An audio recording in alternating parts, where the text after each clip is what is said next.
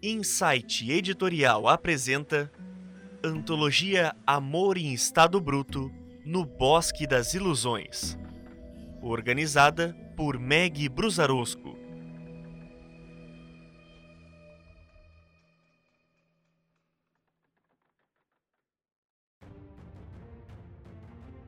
Os fins justificam os meios. Por Leone Paula. Produção e narração: Pedro Branco.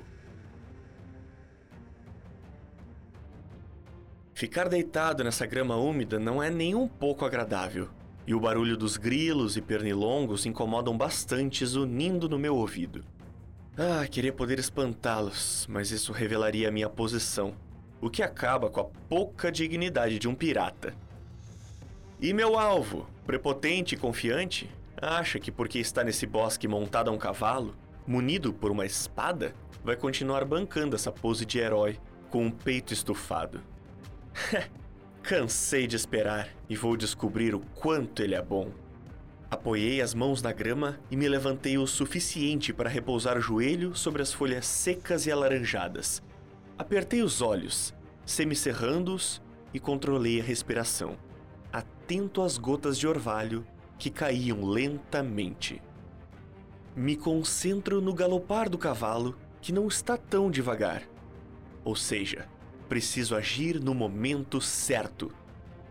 Assim que a cabeça branca e focinho avantajado ultrapassam a próxima árvore, escuto relinchar e sei que é a hora de agir. Puxo a terra com a ponta dos dedos, o que impregna a sujeira sob minhas unhas, e corro mais rápido que meus pés podem alcançar para então pular do barranco e perceber sua face surpresa de espanto. Antes mesmo que consiga levar a mão a empunhar a espada, o agarro em um abraço, derrubando, rolando por cima das raízes, o que arranca um grunhido de dor da minha vítima. E não posso negar que a pedra que atingiu minhas costelas foi bastante desagradável.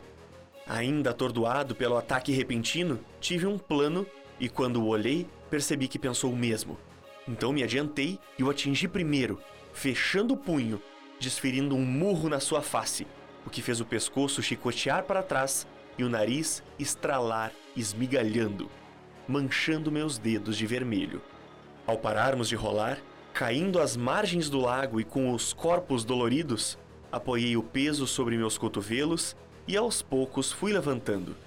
Ergui a cabeça e percebi que ele já estava ajoelhado, Passava a mão sobre o rosto. Notava que tinha sido ferido. Acabo sorrindo satisfeito ao ver o olho roxo, um presente que ganhou ao bater a cara contra um tronco. Meu nariz está quebrado! resmungou com o peito que inflava acelerado.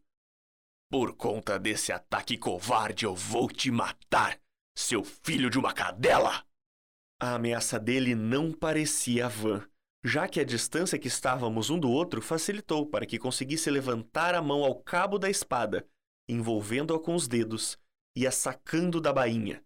Roçou o couro e a lâmina, um pouco escura e bastante gasta, o que deixava claro o pouco zelo que o corsário tinha por sua arma.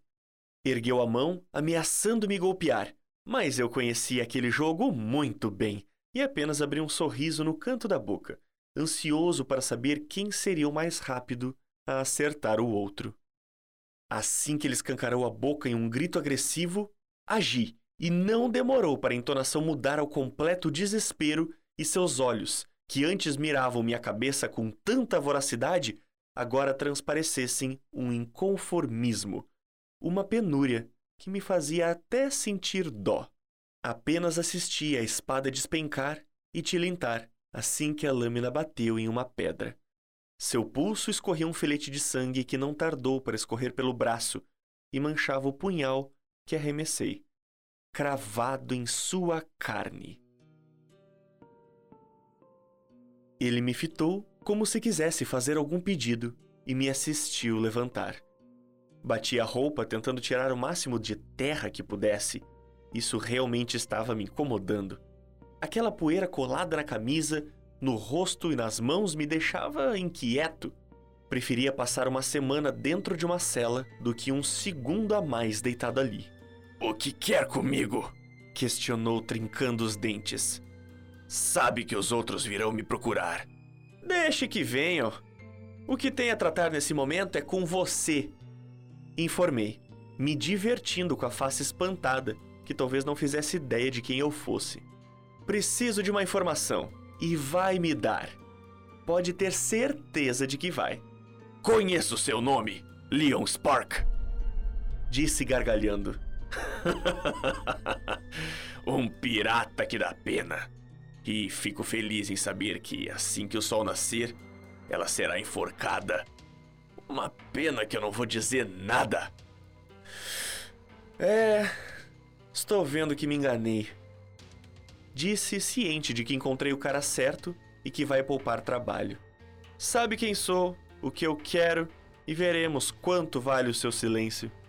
Desviei o olhar para o lado e encontrei um galho não muito leve grosso o suficiente para que as pontas dos meus dedos quase não se encontrassem do outro lado.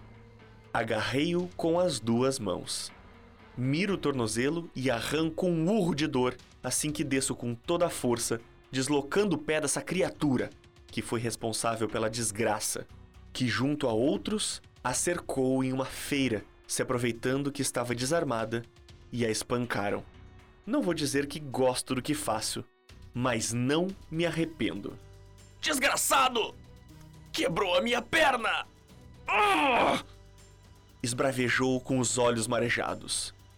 Socorro! Socorro! Pode gritar à vontade. Aviso abrindo um sorriso sedento por desespero, dor e sangue. Isso aqui é um bosque perdido no nada. Talvez seus amigos criem coragem para vir. Talvez não. Talvez apenas esqueçam que você existiu. Levantei o galho novamente e o desferi na mão que tateava o brejo, que tinha empossado na grama, atrás de empunhar novamente a espada. O estalo fez os dedos dele tremerem e tive a certeza de que havia quebrado no mínimo dois deles. Fiquei satisfeito com o berro que rompeu o ar e logo puxou a mão para o peito, deitando-se de barriga para cima enquanto trincava os dentes. Vou te matar, desgraçado! Urrou com os olhos vermelhos, em fúria. Vai, vai sim. Tô contando com isso. Sussurrei, me aproximando de seu ouvido, enquanto a respiração trêmula soprava meu pescoço. Se quiser, fique à vontade para me contar onde ela tá. Socorro! Alguém me ajude! esbravejou com o um olhar perdido, passeando ao redor, onde eu sabia que o máximo que iria encontrar seria o barranco por onde caímos e o lago às minhas costas. Deixei que gritasse por mais algum tempo. O primeiro minuto chorou clamando por uma alma caridosa que o ajudasse. Porém, a atual gestão tinha ferrado tanto o meu povo que ninguém tinha ficado por ali, e os que tinham não se importavam. E nesse momento, tive a certeza que você colhe o que planta. E o resultado estava na minha frente, com a voz rouca, ciente que não iria escapar. Agarrei o galho e continuei arrancando seus gritos de agonia, atingindo o joelho, e um calafrio correu minha espinha assim que a rótula girou para o lado, o que roubou o fôlego do homem e seus olhos arregalaram. Notei que tentava falar alguma coisa, mas a dor era tanta que não conseguia dizer nenhuma palavra. Não parei de perguntar por ela e ainda assim ele não falava. Avancei e atingi o braço, partindo ao meio. Eu mesmo me espantei quando gotas vermelhas respingaram perto do meu olho. Enquanto passava a mão suja limpando a pele, pude assistir ao osso pontiagudo pingando, ainda colado na carne. Por favor, para! Sussurrou pausadamente, batendo os dentes como se estivesse com frio. Mas aquilo não passava de mais pura dor. Dor essa que me fez levar a língua entre os dentes e lembrar dos corpos pendurados, enforcados nessas árvores, onde todos apelidaram como Bosque do Desespero, desbancando o antigo nome, Bosque das Ilusões. E a imaginei ali, com os olhos escuros, perdidos esperando pela ajuda que não veio, surpreendida e capturada sem entender o que estava acontecendo. Ela precisava de mim. E esse desgraçado tinha que falar. Ah, não ouvi o que disse. Pode repetir, por favor? Indaguei, levando a mão atrás da orelha. Quantas vezes ela deve ter pedido e você a ouviu? Diga de uma vez aonde ela está. A ironia do poder funciona assim: faça com os outros antes que façam com você. Antes, esse indivíduo não se importava nem um pouco com aquela que capturou e condenaram. Mas agora que estava em uma posição que, a meu ver, ainda tinha muito a gritar, com certeza pensava nela. Arqueei a sobrancelha e, irritado, chutei sua barriga, o que logo fez eu me arrepender, assim que cuspiu sangue e sujou a minha calça. Balancei a cabeça em reprovação e bufei pelas narinas. Queria chegar o mais limpo possível e agora isso não seria possível. Ou seja, iria ouvir ela reclamar bastante antes mesmo de me agradecer. Ergui a cabeça, notando que a lua, tão cheia e clara, começava a descer, se escondendo entre as nuvens que traziam junto os pingos de chuva que cavavam a terra. Ah, seu tempo tá acabando e a minha paciência também resmunguei, ciente que não demoraria para amanhecer, e o som de tic-tac em minha cabeça aumentou a minha ansiedade.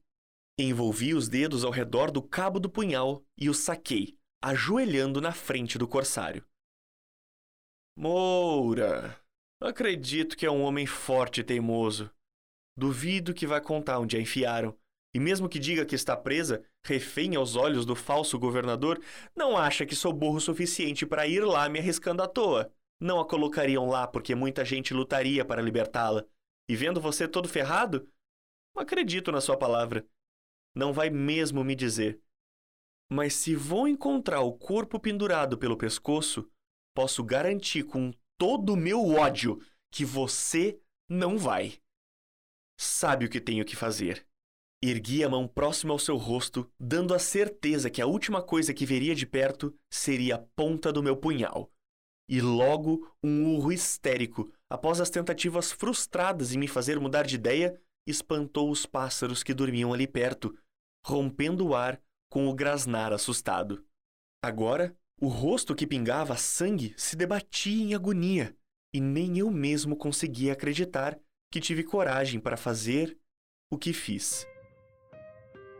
Ainda tinha a carne fina do nervo óptico enrolada e quase encostava aquele olho castanho no meu dedo, o que me deu repulsa me fez jogar no lago.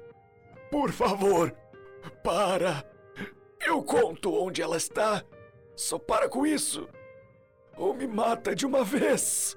Clamou acovardado, enquanto me via sobre seu corpo com um punhal próximo ao outro olho. Está presa em uma gruta Aqui perto. E por que devo acreditar?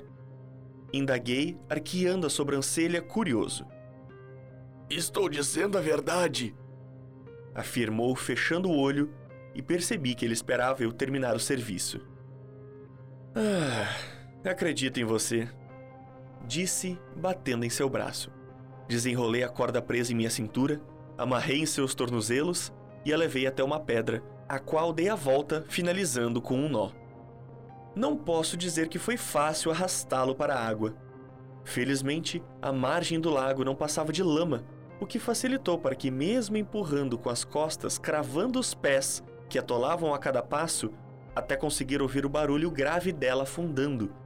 Observei o corsário assistir a corda raspando, atirando pelo ar, e com o solavanco, suas pernas foram puxadas, atravessando o corpo na minha frente com tanta pressa que quase não consegui me despedir. Se conseguir se soltar, estará livre! Gritei. E não consegui ouvir sua resposta, pois a boca soltava bolhas misturadas entre as palavras. Corri ao longo da margem, torcendo que ninguém guardasse a entrada. Naquele momento, e para minha sorte, subestimavam demais a nós piratas. Adentrei a fenda arqueada e corri, acompanhado pelo eco de meus passos. Assim que cheguei ao final, meu coração, que parecia estar prestes a saltar pela boca, se tranquilizou.